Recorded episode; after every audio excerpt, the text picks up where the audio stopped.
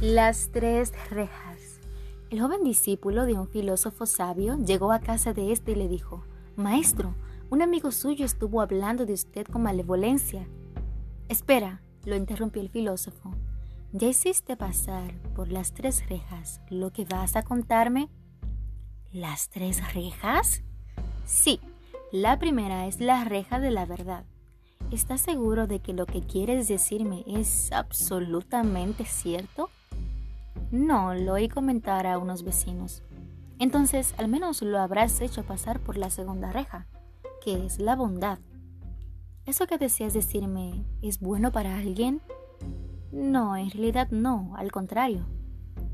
Vaya, la última reja es la necesidad. ¿Es necesario hacerme saber eso que tanto te inquieta? A decir verdad, no. Entonces, dijo el sabio sonriendo, si no es verdadero, ni bueno, ni necesario, sepultémoslo en el olvido. Moraleja, ¿cuántos malos ratos podríamos evitar si sometiéramos a esas tres rejas todo lo que decimos? Este es un relato más gracias a la colección La culpa es de la vaca.